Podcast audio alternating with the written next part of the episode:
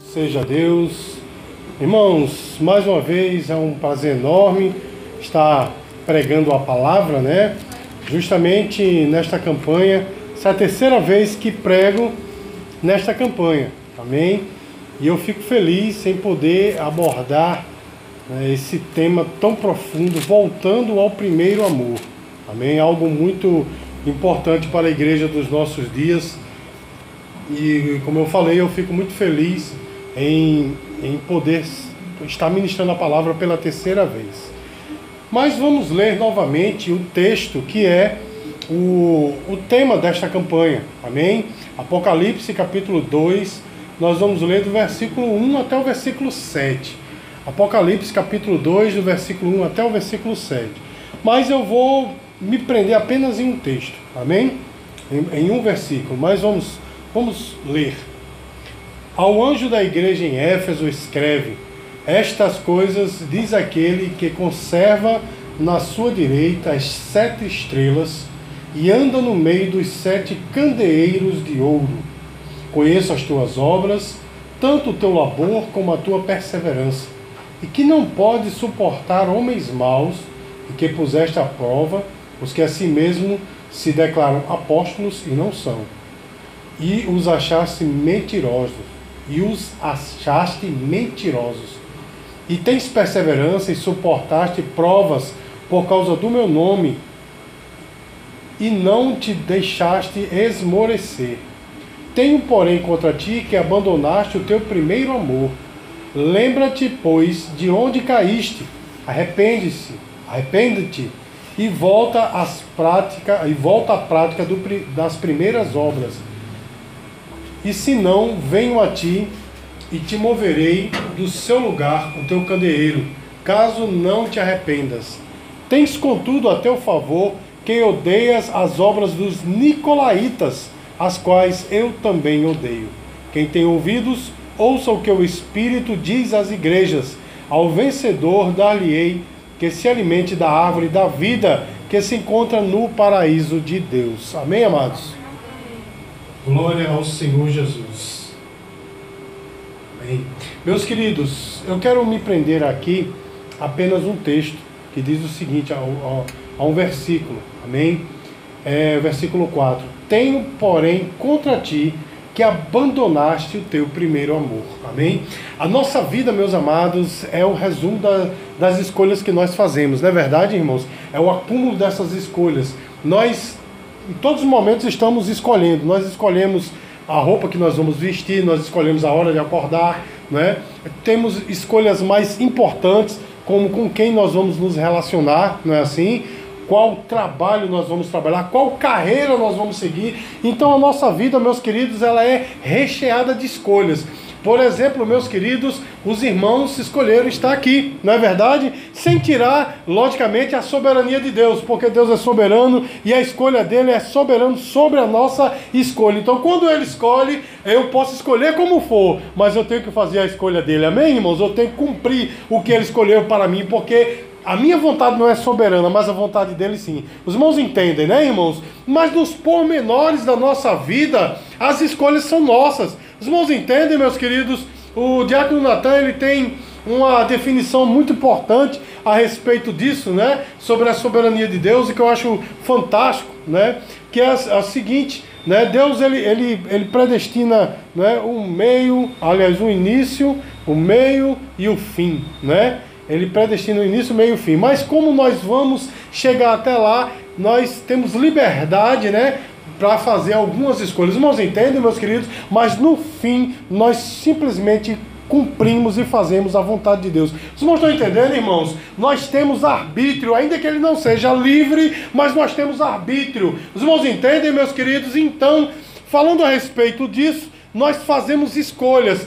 Algumas escolhas, meus queridos, são ótimas, são muito boas, não é? Como as pessoas que nós vamos nos relacionar, os bons amigos, na verdade, irmãos, bons companheiros de trabalho, né, bons trabalhos que nós nos dedicamos, bons cursos, bo boas carreiras, né, bons namorados, bons esposos e esposas e assim sucessivamente. São escolhas fantásticas e que agraceiam a nossa vida e que nos fazem ser realmente pessoas melhores, né, irmão? Porque, por exemplo, um bom amigo me faz ser uma pessoa melhor. Não é assim, meus queridos? Porque um bom amigo não é aquele que me conta piadas, que me faz rir. Um bom amigo é aquele que me leva mais para perto de Jesus. Os irmãos entendem, irmãos? Um bom amigo é aquele que, que diz que eu estou errado quando eu estou errado. Um bom amigo não é aquele que sempre concorda com o que eu faço, mas às vezes discorda de mim. Então, irmãos, me relacionar com uma pessoa dessa é uma boa escolha. Os irmãos estão entendendo, irmãos? Agora, meus queridos,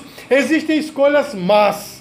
E essas más escolhas, meus amados, nos colocam em enrascadas. Essas más escolhas nos colocam em situações difíceis. Falando a respeito de amizade, por exemplo, tem alguns amigos que nos afastam de Deus. Tem alguns amigos que puxam o nosso tapete, né, irmãos? Nos fazem perder coisas importantes na nossa vida, né? Tem alguns amigos que é, eu, eu, falo amigos, mas é amigos entre aspas, né? Aquelas pessoas que se relacionam conosco. Tem pessoas que se relacionam conosco, meus queridos, jogam uma sementinha do mal, né? Num relacionamento nosso, ou, ou, talvez até numa profissão que nós temos, ou em alguma coisa que nós temos, joga a sementinha do mal, fica de fora e só vê o circo pegar fogo, você cair. Não é assim, irmãos? Então, relacionar-se com pessoas como essas, meus queridos, é coisa áspera, é uma má escolha, não é assim, irmãos? E nesta tarde, meus queridos, né, dito tudo isso que eu acabei de falar, eu quero falar de uma escolha que está nesse texto, que talvez os irmãos ainda não tenham percebido. E que escolha é essa, pastor Ricardo? É a escolha do versículo 4, quando ele diz assim: Tenho, porém, contra ti que abandonaste o teu primeiro amor. Aqui, irmãos, o Senhor Jesus está falando para a sua igreja que houve uma escolha da parte dela.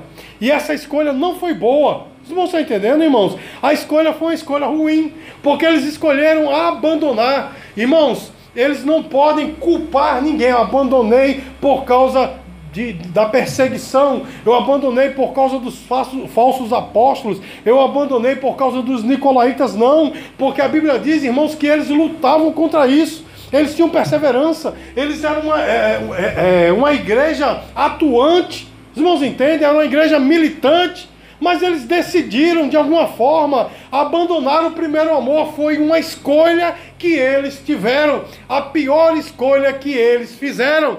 Os irmãos estão entendendo, irmãos? E existem escolhas assim na nossa vida. E a pior escolha que nós podemos tomar, meus queridos, é quando nós nos afastamos do Senhor. É aquela escolha que nos leva a nos afastar de Deus. É aquela escolha que nos faz verdadeiramente, irmãos, ceder ao pecado, ceder ao diabo, é aquela escolha, irmãos, que nos faz nos afastar do nosso Criador e do propósito que Ele colocou em nossas mãos. Irmãos, existem pessoas mil que acabam realmente tomando essa escolha e hoje estão pagando um preço. Acham que é uma boa escolha. Essas pessoas acreditam que estão escolhendo algo bom para si. Eu não vou mais à igreja, é algo bom para mim. Eu não vou ter mais um pastor, né, para me dizer o que eu devo fazer. Não que o pastor diga o que, se, o que uma pessoa comum faz, não é? Não, não é dessa forma. Mas alguns pensam que os pastores agem assim.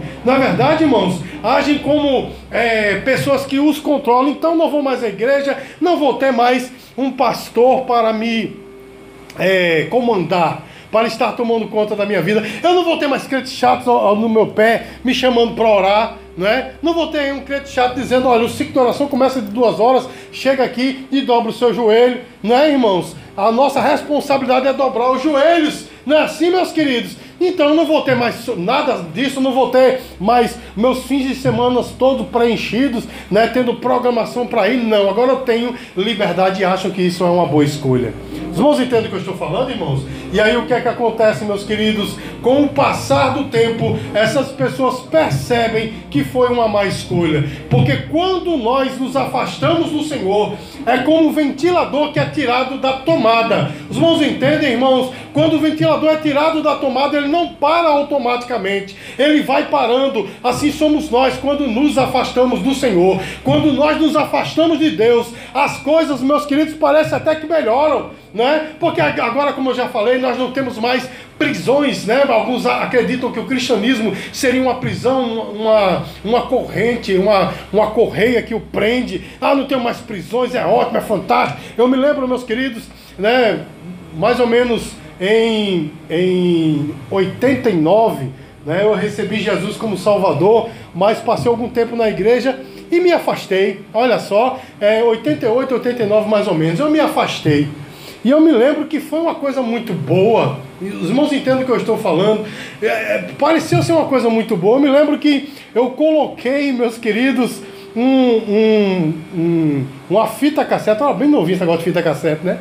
Uma fita cassete de uma banda chamada Iron Maiden. Aquele som tocou assim, eu digo, eita, é esse tipo de música que eu quero. Eu me lembro que a minha irmã chegou para mim, a minha irmã Raquel, e disse assim, oxê, mas tu não vai mais para a igreja não, tu não é crente mais não. Disse, não, não, não, não quero mais ninguém mandando na minha vida, eu gosto ó, desse tipo de música, né? Música pesada. Eu agora, agora a minha vida vai ser fantástica. Eu me lembro que eu, dias depois eu fui para o primeiro show, né? Depois que eu, que eu me afastei, foi muito bom, bebi, me droguei, estive com amigos, estive com, com algumas pessoas, né?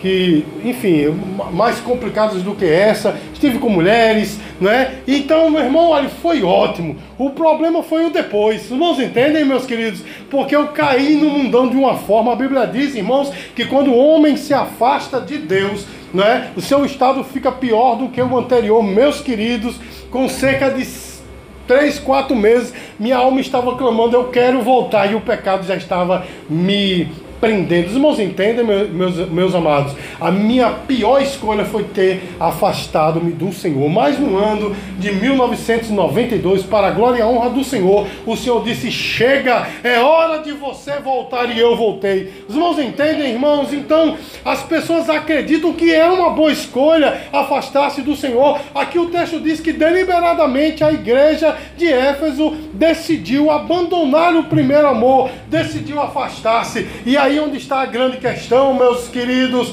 Eles afastados do Senhor, eles estavam agora, né, vamos assim, na iminência de um castigo. Amém, queridos? Porque a palavra de Deus diz que Deus castiga quem ama. Meus, meus amados, se o Senhor não estivesse preocupado com a sua igreja, se o Senhor não amasse a sua igreja, ela teria deixado, ele teria deixado a igreja agir como quisesse o abandonado, né? Abandonado a sua igreja. Ah, e, e existem pessoas a quem Deus abandona, né? Estava falando com o diácono Rivaldo sobre isso. Se você ler Romanos capítulo 1, você vai ver que existem pessoas a quem Deus abandona, não é, irmãos? Porque a palavra de Deus diz que Deus abandonou alguns homens aos seus próprios desejos, porque eles assim o quiseram, insistiram e o Senhor os abandonou.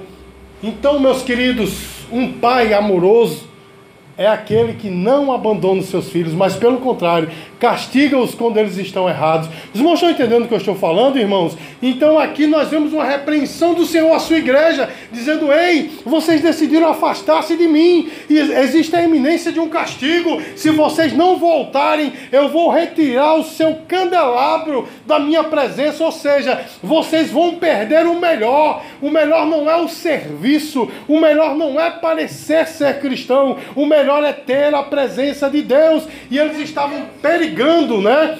perder esta presença, eles estavam na iminência de um castigo, porque, volto a dizer, Deus castiga quem Ele ama. Os irmãos entendem, meus queridos? E hoje, muitas pessoas estão sob o castigo de Deus, porque decidiram afastar-se, continuam se dizendo cristãos, continuam com a Bíblia debaixo, debaixo do braço, continuam cantando louvores, mas decidiram afastar-se da presença de Deus, estão na iminência também de um castigo, outros já estão desfrutando deste castigo, mas isso é porque Deus os ama e quer trazê-los de volta. E nessa tarde, eu digo talvez para você que aqui está, talvez você perdeu o seu primeiro amor, talvez por algum, algum motivo você decidiu afastar-se, deixar as primeiras obras, e nessa tarde essa palavra é para você. Está dizendo o Senhor para você: ei, volta, porque não é isso que eu quero para você, não é isso o meu propósito para a tua vida. O meu propósito é, é você estar junto comigo em todos os momentos.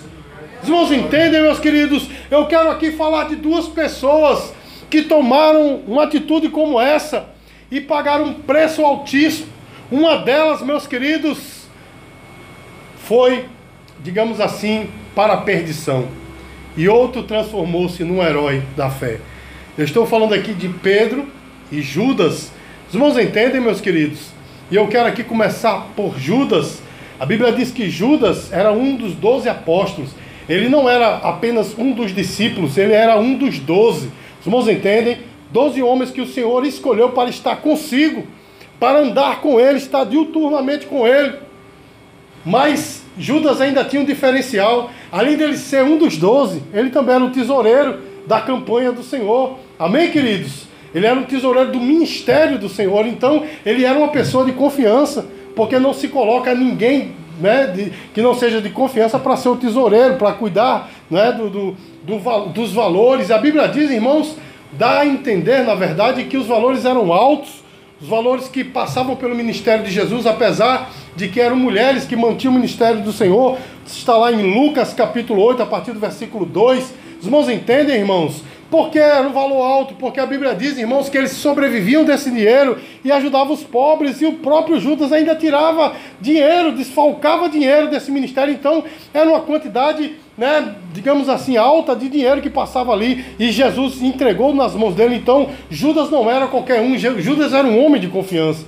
Irmãos, olha só que coisa tremenda. A gente vê aqui e ali, né, citar o nome de Judas, e todas as vezes que cita, sempre fala assim: Judas, aquele que o traiu, né? Judas Iscariotes, aquele que o traiu. Você, você lendo os quatro evangelhos, você vai sempre ver isso. Mas nem sempre ele foi aquele que o traiu. Os irmãos entendem? Ele era apenas Judas, né? Iscariotes, ou da, da, da, da cidade de Iscariotes, né? da terra de Iscariotes, né? É, ele não era a, apenas é, o traidor, ele, ele, também houve um momento na sua vida em que ele era um dos apóstolos, né? Ele era uma pessoa de confiança. Mas olha só, irmãos, a Bíblia diz que em determinado momento eles estavam na casa de um fariseu, estavam tomando a refeição e ousadamente uma mulher entra naquela casa. Olha só, irmãos, uma pessoa que é, aos olhos de todos era uma pecadora, portanto não poderia estar na casa de um fariseu, mas ela entrou ousadamente naquela casa e ela levou um presente para o Senhor. Sabe o que ela levou, irmãos? Ela levou um vaso de um, de um, de um perfume caríssimo. Esse vaso era de um material chamado alabastro. E dentro desse vaso havia um perfume caríssimo. A Bíblia diz, irmãos, que o valor né, desse perfume era altíssimo. Era algo assim como um perfume da Jequiti. Não, Jequiti é baratinho, né? era um perfume francês, né? Digamos assim. Era um perfume caríssimo. E o Senhor estava ali reclinado à mesa. É, quando a gente fala de refeição, né, o que a gente tem em mente é uma pessoa sentada numa mesa, né, em cadeiras e tal, mas naqueles dias não era assim não, irmãos. Naqueles dias eles ficavam deitados, reclinados mesmo. A mesa tinha centímetros do chão e eles ficavam reclinados, deitados em cima de almofadas, com os pés para trás, irmãos entendem? E aquela mulher, irmãos, ela quebrou aquele vaso e ungiu o Senhor, não é? Ungiu o Senhor com aquele perfume. E aí, meus queridos, a Bíblia diz que teve um que protestou, sabe quem? Judas. Ele disse: Olha que desperdício essa mulher fez. Ela deveria ter dado para o ministério. E a gente tinha vendido esse perfume e pegava esse dinheiro e dava aos pobres, mas a intenção dele não era essa, né? A intenção dele era o seguinte, né? Dois para mim, um para tu, né? Era, a conta dele era essa, dois para cá e um para lá, né? Ou seja, ele ia ficar com uma parte do valor. Aí Jesus disse assim: Deixa ela, porque ela está me ungindo para o dia da minha morte. Os irmãos entendem? Olha só o que é que o Senhor fez. Disse: onde for pregado o evangelho, o que ela fez vai ser lembrado. Ou seja, Jesus exaltou a, a adoração extravagante daquela mulher.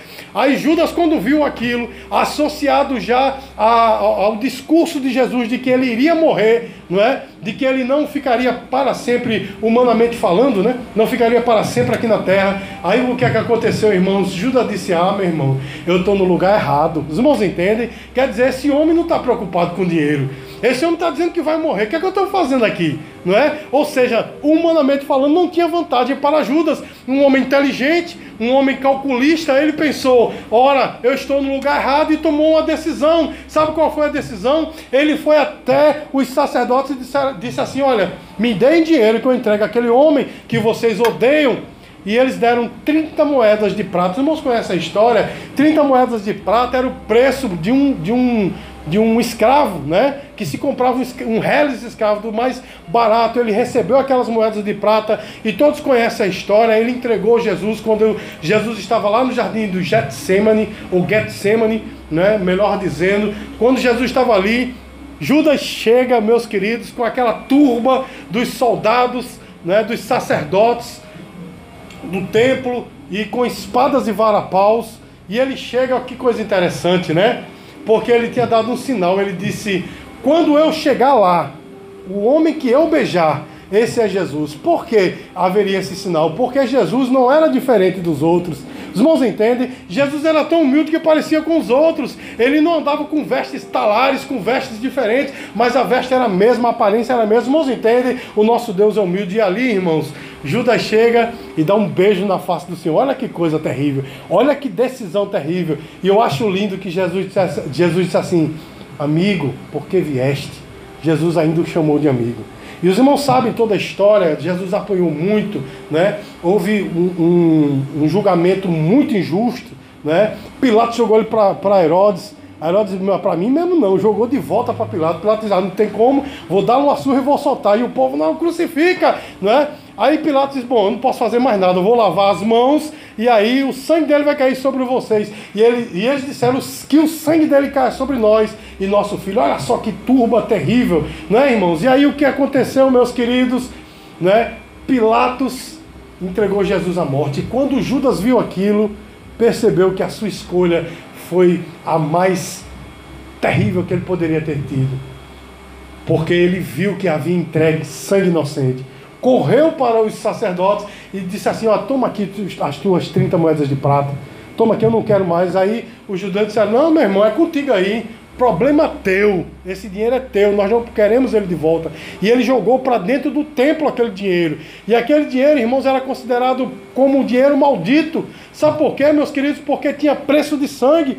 E os sacerdotes não podiam fazer mais nada com aquele dinheiro a não ser comprar um terreno para, para enterrar né, gentios, ou seja, pessoas que não fossem judeus, ou seja, o, o, eles compraram um, um, um, terreno chamado Campo de Sangue. Os irmãos entendem? Mas aqui, aqui eu quero focar na decisão de Judas. Judas olhou e disse: Não tem mais futuro para mim esse ministério. Quantas vezes, irmãos, acontece assim conosco? O Senhor está nos abençoando, o Senhor está nos mostrando, nós estamos numa boa igreja, nós temos um pastor que é um homem de Deus sobre nós, né? nós temos uma, uma comunhão com os irmãos fantástica mas a gente diz assim: não, mas aqui não é o meu lugar, tem que ter coisa melhor. Muitas vezes Jesus está nos abençoando, meus queridos, num, num emprego, numa empresa, e a gente diz: não, mas não é isso aqui, não, não tem futuro para mim, mas Deus lhe queria ali, ali era o propósito. Você está entendendo? E a gente toma a decisão simplesmente de voltar atrás como Judas.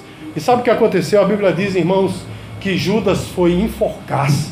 E ao que dá-se a entender, irmãos, que quando ele se enforcou, né, quando ele estava no processo de enforcamento, acredito, acreditamos né, que aquele galho de árvore onde ele se enforcou se quebrou e ele caiu e suas entranhas se espalharam, porque lá em Atos diz que né, suas entranhas se espalharam, então deve ter acontecido, além dele ter não, o pescoço quebrado, talvez, pelo, pelo impacto da, da corda, ele deve ter caído e ainda deve ter se, se estraçalhado todas as entranhas, todas saíram, enfim, meus queridos.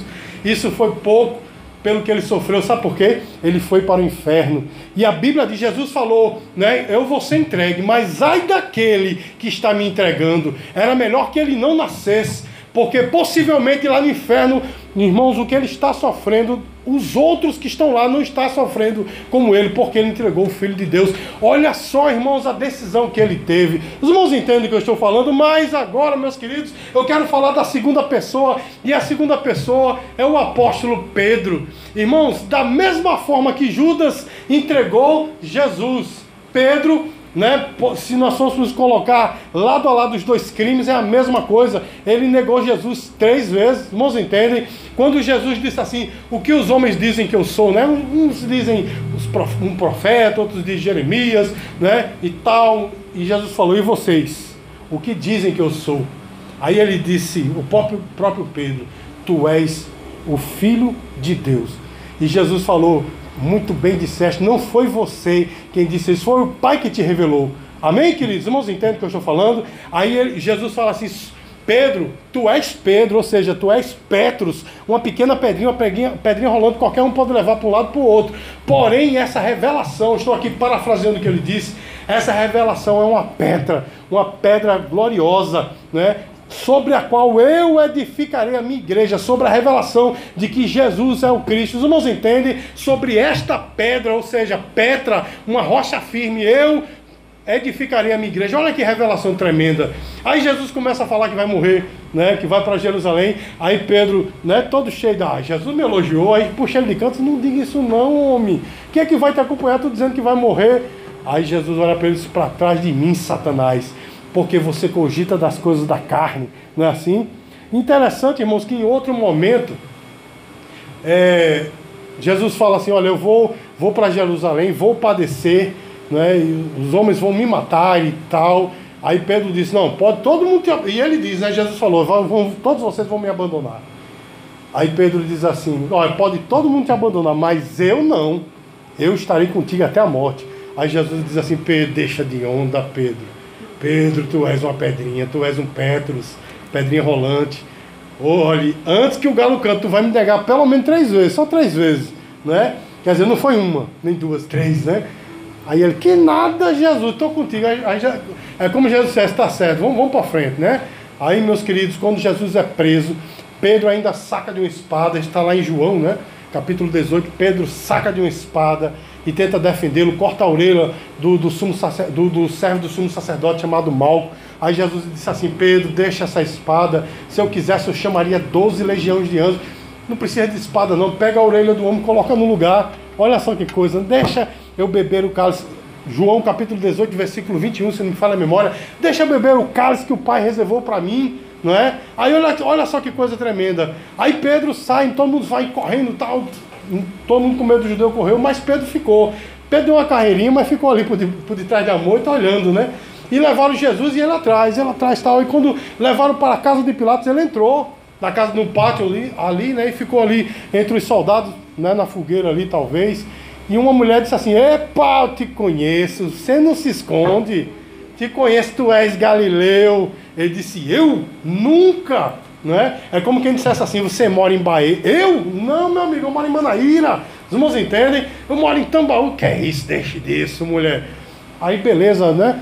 Levaram Jesus lá para casa de Pilatos e tal. Aí outro chega para Jesus, um homem, né? Disse assim: Eu te conheço também. Tu fala igual um galileu, tu estava com ele. Eu? Você é doido, meu irmão? Nunca nem vi este homem. E na terceira vez, quando Jesus já está apanhando, alguém chega e diz: Ah, eu te conheço, tu és um discípulo. E a Bíblia diz, irmãos, é, é terrível isso. Ele nega o Senhor e ainda diz uma blasfêmia, né? diz um palavrão, digamos assim. Ele praguejou. Ainda disse: Eu não conheço esse homem. E praguejou, irmãos. E aí, meus queridos, o galo canta. Olha só que coisa. E a Bíblia diz, irmãos, que Jesus olha para Pedro. Esse olhar, irmãos, eu não creio que este olhar foi um olhar condenatório, como que de ah, safado, eu não disse para tu, tu me negou aí, o galo cantou, e agora? Não. Foi um olhar dizendo, Pedro, eu te, eu te entendo. Eu sei como é difícil ser humano. Os irmãos entendem, irmãos? Eu sei como é difícil. Foi um olhar de amor. Isso foi pior, porque se fosse um olhar dizendo, ah, te peguei, tá vendo? Você cumpriu o que eu falei, você negou. Pedro dizia, tá certo, neguei mesmo, pronto. Não é assim, irmãos? Mas como foi um olhar de amor. A Bíblia diz que Pedro olhou, irmãos, e saiu chorando amargamente. Os irmãos entendem? Porque ele percebeu, poxa, eu neguei Jesus, o Filho de Deus, aquele a quem Deus me revelou que ele era o Filho de Deus. O neguei três vezes, como ele disse. Irmãos, como o tema desta campanha é voltando ao primeiro amor, entenda só que coisa. A Bíblia diz, irmãos, que Pedro, por assim dizer, se desviou, não é? Porque ele negou o Senhor. E quando Jesus morreu de fato, ele disse: Bom, meu irmão, foi no sepulcro, viu o sepulcro vazio, mas disse assim: roubaram o corpo dele, né? Tudo se acabou, vou voltar pra, a pescar, vou voltar a ser pescador. Os irmãos se lembram que quando Jesus chamou Pedro, Jesus disse assim para ele: Tu serás pescador de homens. Não foi assim, irmãos? Mas ele disse: Eu vou voltar a ser pescador de peixe, porque pescador de homem acabou-se, não é? Mas olha só, irmãos, quando ele estava pescando, o que é que acontece, irmãos? Ele vê Jesus na praia, não é? E aí, meus queridos, ele volta, porque quando ele se encontra, ele né, é, se joga no mar e volta né, falar com o Senhor. Quando ele chega lá e fala, resumindo, né, ele fala com o Senhor, ele diz, o Senhor diz para ele, Pedro, tu me amas? E ele disse, tu sabes, Senhor. No, no português, meus queridos, a gente não entende bem o que foi que ele falou ali, as palavras empregadas por Jesus e por Pedro. Mas no grego é muito mais interessante, porque no grego Jesus usou a palavra ágape. Amém, irmãos? Ou seja, usou a palavra dizendo assim: Pedro, você me ama, você daria a sua vida por mim. Ele usou a palavra, na verdade, um verbo chamado agapau, né? Que quer dizer daria vida por mim. Aí Pedro usa um, um, um outro verbo chamado filéu, ou seja, Senhor, eu gosto de tu, mas não daria a vida por você. Na segunda vez, aí Jesus diz: Pedro, você me ama, você daria a sua vida por mim? Usa de novo o verbo agapau. E aí Pedro diz: Senhor, e usa o verbo de novo filéu, ou seja, eu gosto do Senhor. Na terceira vez o Senhor disse: Pedro, tu darias a vida por mim? E aí, meus queridos, usando o mesmo verbo agapau, ele disse: Senhor, tu sabe, eu não sei mais de nada, que eu te amo, mas eu te neguei. Os irmãos entendem? E ele diz: Pedro, apacenta as minhas ovelhas. Irmãos, Pedro voltou ao primeiro amor. Os irmãos estão entendendo? Ele, ele teve a decisão errada de se afastar do Senhor, mas teve a decisão certa de voltar ao primeiro amor, porque Pedro se transformou num dos pilares da igreja primitiva. Os irmãos entendem, irmãos? O primeiro sermão de Pedro ganhou 3 mil almas. Os irmãos entendem? Ousadamente ele se levanta né, naquele terraço prega para aquela multidão, 3 mil almas se convertem, e a partir dali, meus queridos, ele passou a sua vida vivendo varonilmente para o Senhor, e o final da sua vida não está na Bíblia, mas a história diz que o exército romano pegou ele e foram crucificá-lo, e ele disse: Não me crucifique, porque eu não mereço morrer como meu Senhor, e o exército, né, é, fazendo uma chacota, colocou de cabeça para baixo, ou seja, crucificou de cabeça para baixo, foi uma morte até mais dolorida. Os irmãos entendem, irmãos? Porque ele disse: Eu não sou digno de morrer como o meu Senhor. Meus queridos, o tema da nossa campanha é Voltando ao Primeiro Amor. Irmãos, ele tomou uma decisão de afastar-se.